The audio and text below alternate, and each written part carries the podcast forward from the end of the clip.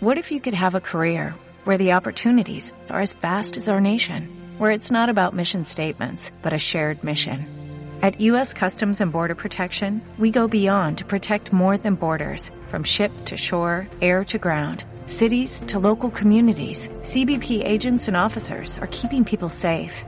Join U.S. Customs and Border Protection and go beyond for something far greater than yourself. Learn more at cbp.gov/careers. Bienvenido a Kilómetro 44. Este programa trata de lo que le pasa a la gente que se siente abrumada por el cambio. Trata del modo en que nos adaptamos o dejamos de adaptarnos al futuro. Yo, compasiva, te ofrezco lejos del mundo un asilo, donde a mi sombra tranquilo para siempre duermas en paz. José de Espronceda, Canción de la Muerte. Este programa va a ser corto, como se hace el tiempo. Este programa iba a ser diferente. Iba a ir sobre el miedo a la automatización y en lugar de eso va sobre la muerte, sobre el duelo, sobre la pérdida. Una pérdida que sucede demasiado a menudo a lo largo de nuestras vidas. No irá, como en el futuro, sobre los rituales, sobre la antropología de la muerte, sino de cómo afrontarla y de cómo, si es que eso es posible, prepararse para ella. Como dijo Octavio Paz, hoy recuerdo los muertos de mi casa. La mitología griega, tan sabia en la elección de los símbolos, creó a las moiras, las hilanderas del destino. Los romanos las transformaron en las parcas, un término quizás más conocido. Una hilaba, otra medía y otra cortaba el hilo al final de la vida.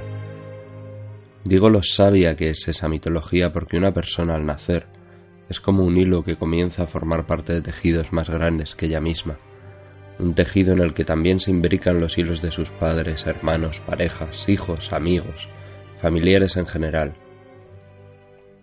Y aunque menos anudados, también forman parte de ese tejido sus vecinos, sus compañeros de trabajo, de equipos, sus clientes y sus proveedores, y así podemos prolongar la lista hasta todas las personas, incluso algunas que no llegaron a conocerla, que se han visto tocadas por la vida de quien se va. No es simplemente algo poético. Incluso la psicología más dura, más centrada en el comportamiento, te dirá que la falta de alguien implica reestructurar la vida.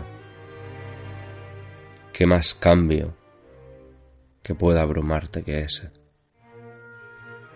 Imagina cuando quitas piezas en un juego de construcción infantil. ¿Cómo consigues que se mantenga en pie?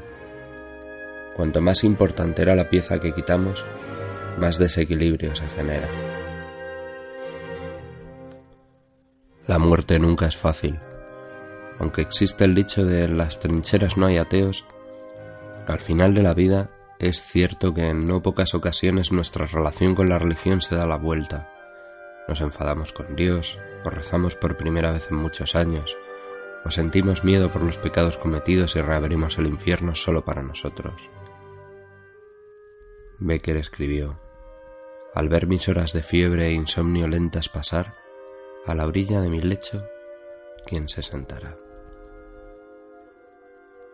Es posible que hayas ya oído hablar de las fases de duelo que estableció y sobre las que escribió en numerosas páginas la ya fallecida autora Kubler-Ross. Estas fases se referían tanto a la persona que pasa por el propio proceso de la muerte como a la persona que se queda. La universalidad de este modelo hizo que se comenzase a aplicar a otras pérdidas, no tan determinantes, pero sí dolorosas como los divorcios, por ejemplo. Hay una gran discusión metodológica sobre este modelo. La propia Kubler-Ross en uno de sus libros, escrito por cierto con una preciosa prosa, Aclaró que las fases no son un hecho científico, que no son puras, que van y vuelven, que se solapan y se desplazan, y que no toda una familia tiene por qué estar en sintonía. Ojalá fuera todo tan medible, ojalá la ciencia pudiera medirlo todo, pero aún no estamos en ese momento. Yo he vivido esas fases, y he visto cómo eran vividas en personas que habían perdido a su pareja, a sus padres o madres, o a un hijo. Cuanto más desafía la pérdida del orden natural de las cosas, más impacta. No es lo mismo ver a la abuela expirar, dejar su cuerpo cansado después de mucho dolor, que el de un padre, y no digamos que el de un hijo o una hija, un dolor del que, dicen, nunca acabas de recuperarte. Espero no averiguarlo nunca. Espero, como escuché hace mucho tiempo en una canción, ser el primero en irme de todos los que pueblan mi casa.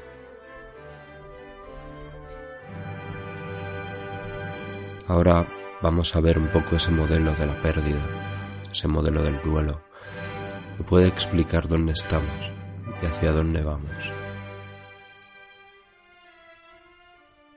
En primer lugar está la negación.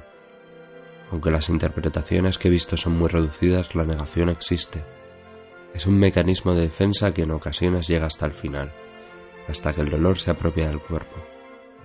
A veces no se quiere ver la enfermedad, a veces nos ayudan a negarlo. ¿Es eso correcto? ¿Tiene derecho a saber el enfermo? Es mucho más complicado que eso. A veces la negación tiene forma de silencio. A veces tiene forma de lucha, en la que se busca aún el remedio, la quimioterapia, la visita del doctor que nos desahució y ahora tiene que pasar página al mismo. La negación es en ocasiones ese momento en el que solos, de vuelta en casa, intentamos tocar la mano de la persona amada que ya no comparte el lecho con nosotros. Escuchamos sus pasos por el pasillo. La negación también toma la forma del fantasma. La ira, otra de esas etapas. Si algo es necesario, es saber que quien sufre puede enfadarse. Es la frustración ante la muerte es ese momento en el que se apoderan de uno los instintos, como no. También se apoderan del que del que acompaña al moribundo. Matarías por quien se va, matarías al culpable. No debes olvidarlo porque culparás a la víctima del cáncer por no cuidarse, culparás a los médicos, culparás a los padres, hay que comprender que este momento es natural para aprender a mitigarlo. Olvida la psicología positiva y sus falsos milagros. El enfermo no lo es porque no fue lo suficientemente optimista, porque no se cuidara. El enfermo está enfermo y te necesita. Y si es él o ella el que está iracundo, perdona, porque después ya será tarde para hacerlo. En la etapa de negociación escucharás Dios, Déjame vivir al menos para ver nacer a mis nietos. La etapa de negociación es una en la que se crea una falsa esperanza de que se puede de alguna manera posponer o retrasar esa muerte. La negociación suele ser intentada con un poder superior a cambio de una forma de vida más acorde a la que ese poder nos pide. Es una aceptación de la muerte, pero aún alejada. Entiendo que voy a morir pero si tuviera más tiempo. La tristeza. Es una etapa que algunos llaman depresión, pero yo soy muy prudente al usar esa palabra tan cargada de dolor.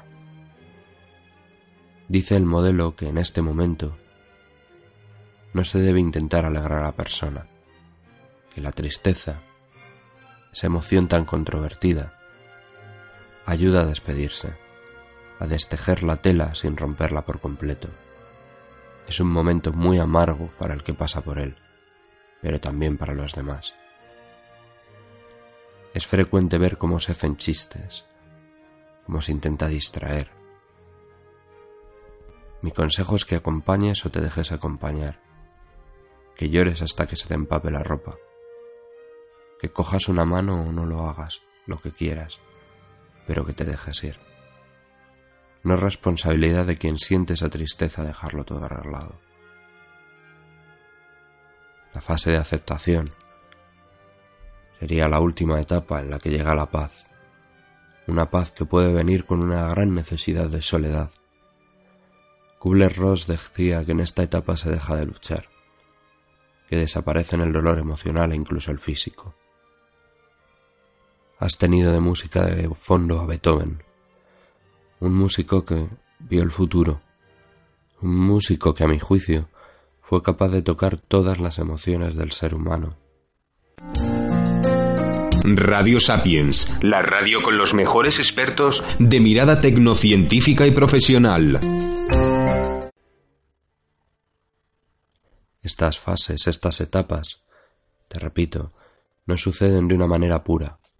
Ni siquiera sé si llamarlas fases o etapas, porque son más bien un conjunto de lo que se encuentra quien ha de pasar por el trance de estar en uno u otro lado de una pérdida, el perdido o el perdedor aunque, como dice otro poema, quien se va solo ha llegado a destino antes que nosotros.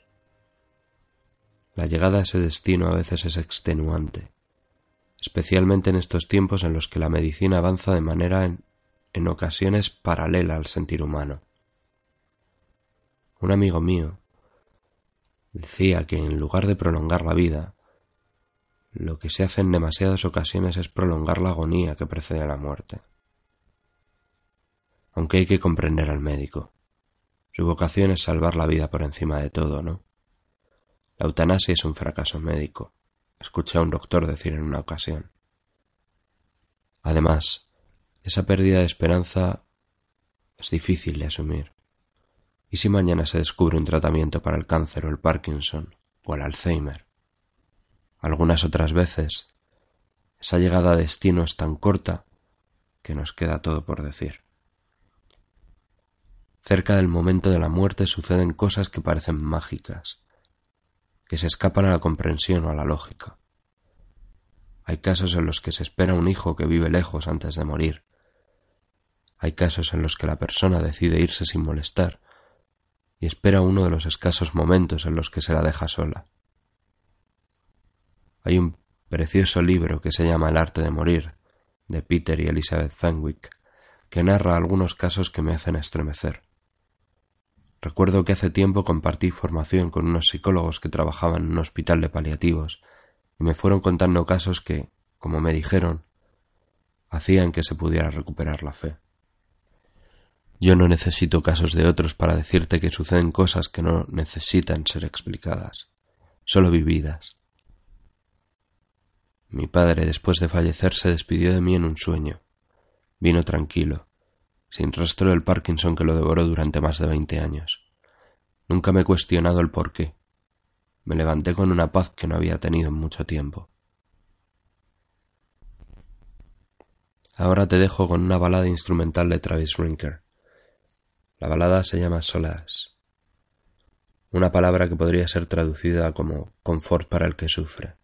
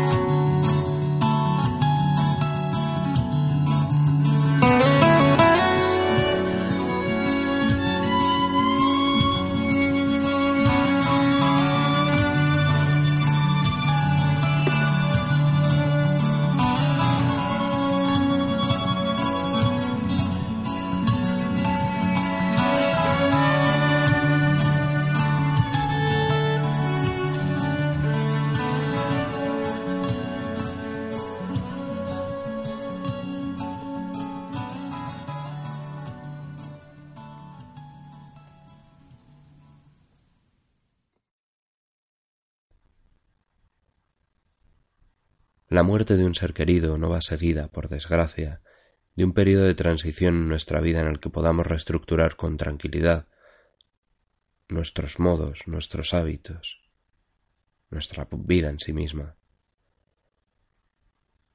¿Crees que el que era mi jefe cuando murieron mis padres se anduvo con cuidado? En absoluto.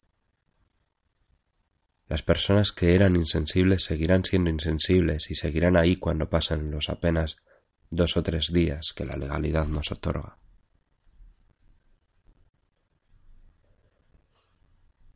Y no es que reincorporarse al mundo, ese que gira una vez al día, caiga quien caiga, no sea bueno, que lo es, porque no podemos permitirnos el caer para siempre y que se haga crónico ese duelo.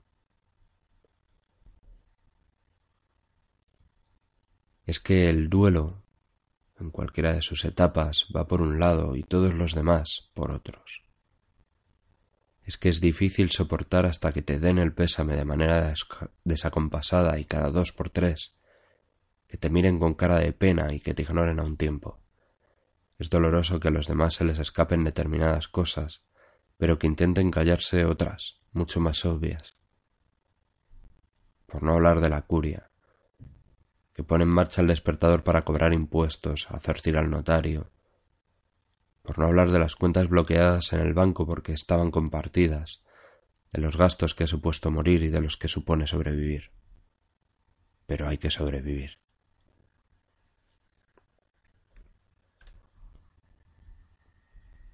Si el duelo se hace crónico, si se está sufriendo demasiado, es muy buena idea acudir a un terapeuta. Mientras tanto, prueba a hacer cosas tan sencillas como escribir una carta al ser querido que se fue o que se está yendo, sin censurarte. Nadie va a leerla. Ayuda también llevar un diario, hacer el esfuerzo de recuperar algunas costumbres perdidas debe quedar prohibido castigarse. La culpa ya no juega aquí un buen papel.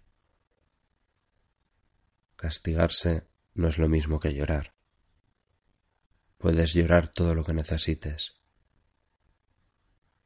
Las pequeñas recompensas de la vida, siempre de manera medida y constructiva, deben volver paulatinamente. Debes permitirte sentir ilusión y disfrutar aunque al principio será casi imposible. ¿Cómo no? No momifiques las cosas. Más vale conservar un buen recuerdo visible que empapelar las paredes y hacer que el ojo se habitúe. No conviertas tu casa en un mausoleo. Si es necesario, crea tu propio rito, además del que has hecho, porque así lo exigía la costumbre. Selecciona fotos, recoge la ropa, regálala a quien necesite. Líbrate de aquello que te cause excesivo dolor o que supieras, supusiera discusiones. No santifiques a nadie, no demonices a nadie. Quien se fue era un ser humano completo con sus más y con sus menos. Recuerda que esto duele, y te aconsejen lo que te aconsejen, deja que te duela.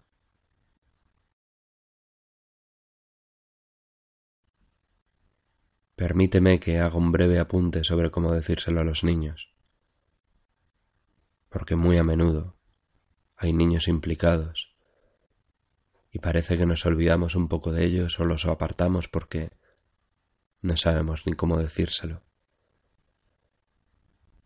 Cuando los niños han de enfrentarse a la muerte, los que peor se lo ponemos somos con frecuencia los adultos.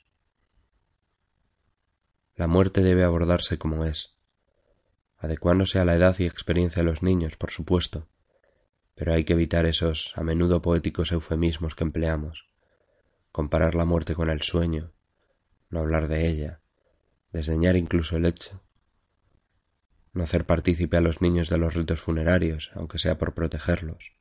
Son cosas que no van a ayudarles, sino a alejarles emocionalmente. Tampoco debemos decirles cosas que den a entender que es reversible. El sueño, el viaje. Pero cuidado, cuando hablemos de la muerte, debemos hablar de causa-efecto, de enfermedad, de los muchos años que les quedan por vivir y de lo importante que es hacerlo, de la mejor manera posible. Cuando ocurre una muerte, los niños se desestabilizan. Se hacen muchas preguntas que nos pueden parecer absurdas a los mayores, que además estamos pasando por nuestro propio duelo. ¿Recuerdas la fase de ira? ¿Te imaginas en ese momento en el que todo te parece una carga imposible de sobrellevar y la pequeña o el pequeño de la casa preguntan con su incansable e interminable curiosidad cosas como ¿qué va a comer el difunto? ¿A dónde ha ido? No te dejes vencer por la tentación de apartarle. A veces son los propios pequeños los que sienten ira, la expresan en el colegio. Es bueno que hagas partícipes a los maestros de lo sucedido. No estoy diciendo, en ningún caso, que tengamos que vivir con uno de esos cuadros que recordaban la proximidad de la muerte, ni que nos tatuemos memento mori en la piel, ni mucho menos que hagamos de ese último hecho el eje sobre el que gire nuestra vida. Pero lo contrario provoca aún más miedo. Existen excelentes guías sobre la muerte y los niños, aunque muchas tocan el tema desde un punto de vista religioso, lo que podría ser una limitación para los no creyentes. Para los no creyentes existe la posibilidad de contar un cuento que incluya el ciclo vital, como el de una gota de lluvia que se transforma en agua de río, que después se transforma en agua de mar. Lo más complicado es contar y asumir que la identidad como tal no se conserva. Así que si no eres creyente, no confundas a tus hijos. No les hables del cielo para intentar arrebatarles la idea después. Ya os dije que iba a ser un programa corto. Hoy tenía que hablar de los muertos de mi casa.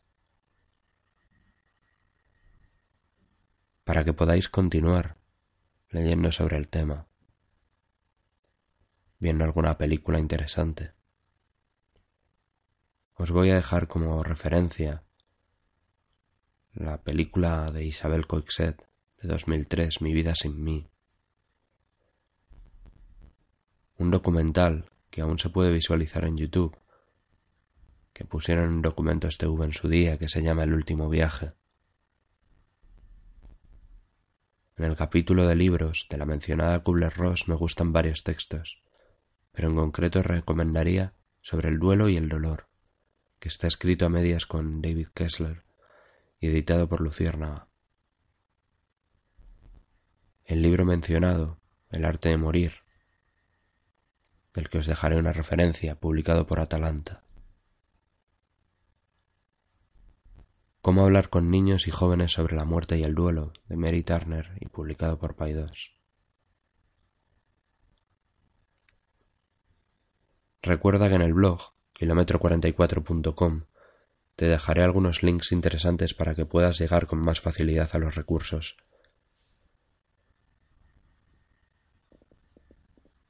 Voy a resistir la tentación de cerrar con una melodía excesivamente triste. Te dejo con música. Muchas gracias por haber estado conmigo en kilómetro 44. Hasta el próximo programa.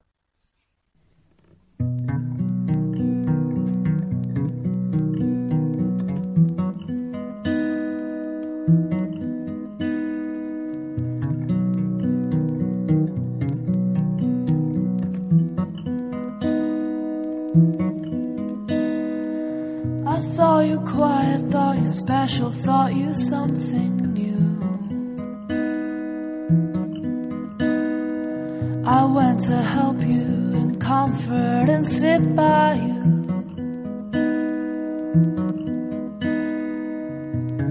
You were silent, I gave a shoulder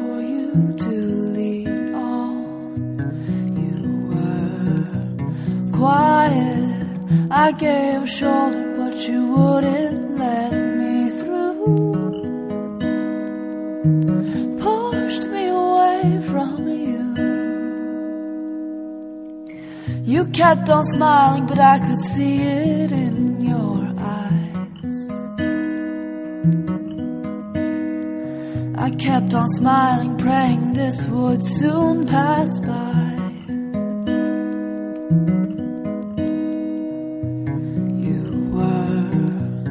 Trying. I saw it in your eyes. I tried to keep you up. You were crying. I gave a shoulder, but you wouldn't let me through.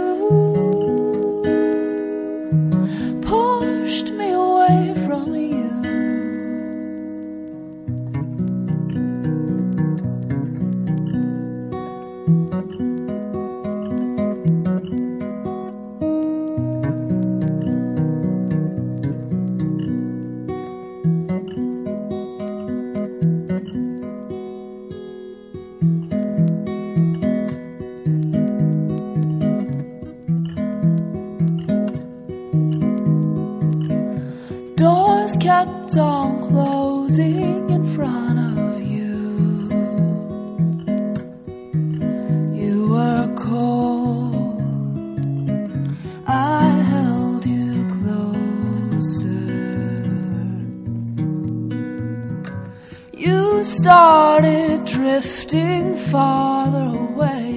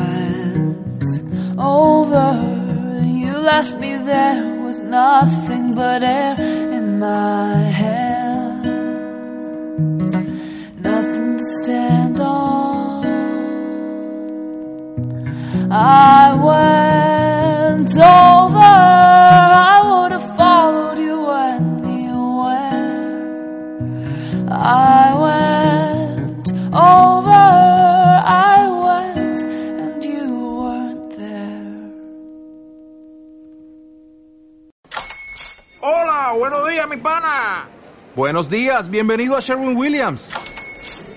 ¡Ey! ¿Qué onda, compadre? ¿Qué onda? Ya tengo lista la pintura que ordenaste en el ProPlus app. Con más de 6.000 representantes en nuestras tiendas listos para atenderte en tu idioma y beneficios para contratistas que encontrarás en aliadopro.com. En Sherwin Williams somos el aliado del PRO.